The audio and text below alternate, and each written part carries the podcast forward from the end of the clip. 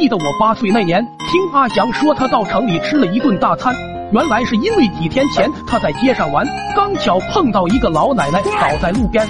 阿祥见状就上前把老奶奶扶了起来，叫来路人把老奶奶送到医院。后来老奶奶的家属为了表示感谢，就在城里的大酒楼设宴请阿祥一家大吃了一顿。我听后羡慕不已，果然好人有好报。激动的眼泪也从我嘴角不经意的流了下来。为了能到城里吃顿好的，我忍痛放弃了一切业余活动，每天在村里寻找需要帮助的对象。皇天不负有心人，这天下午我路过村口的时候，发现一个大爷正靠在一辆自行车前哼哼唧唧，看样子像是摔倒了爬不起来。我三步并两步跑上前去：“老头，你是想请我吃饭吗？”大爷，你是需要我帮忙吗？得到大爷的确认，我连忙把他搀扶了起来。大爷，你看我们什么时候去吃饭？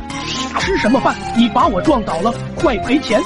老头突如其来的喊叫吓得我猝不及防，也让周围路过的村民都聚集了过来。眼看人越来越多，老头继续喊道：“大家快来看看，这小孩骑车撞倒了我，还想一走了之。”我赶忙说道：“我没有撞他。”我是过来扶他的。这时有路人开口劝说：“小孩你多少给他点吧，要不一会他狮子大开口要的更多。”我心想这样闹下去，如果让老爹知道了，肯定少不了一顿毒打，还是早点解决的好。于是我忍痛把积攒了一个星期的零花钱全部掏出来给了他。老头拿了钱，满意的说道：“这还差不多。”路人也开口说道。小孩，快走吧！以后骑车注意点儿。老头激动的喊道：“这是我的车！”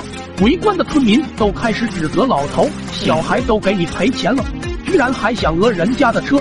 边说边把老头轰开，并示意我快走。我看了看老头，又看了看哄闹的人群，骑上车转身就走了。果然好人有好报，下次继续。快手，拥抱每一种生活。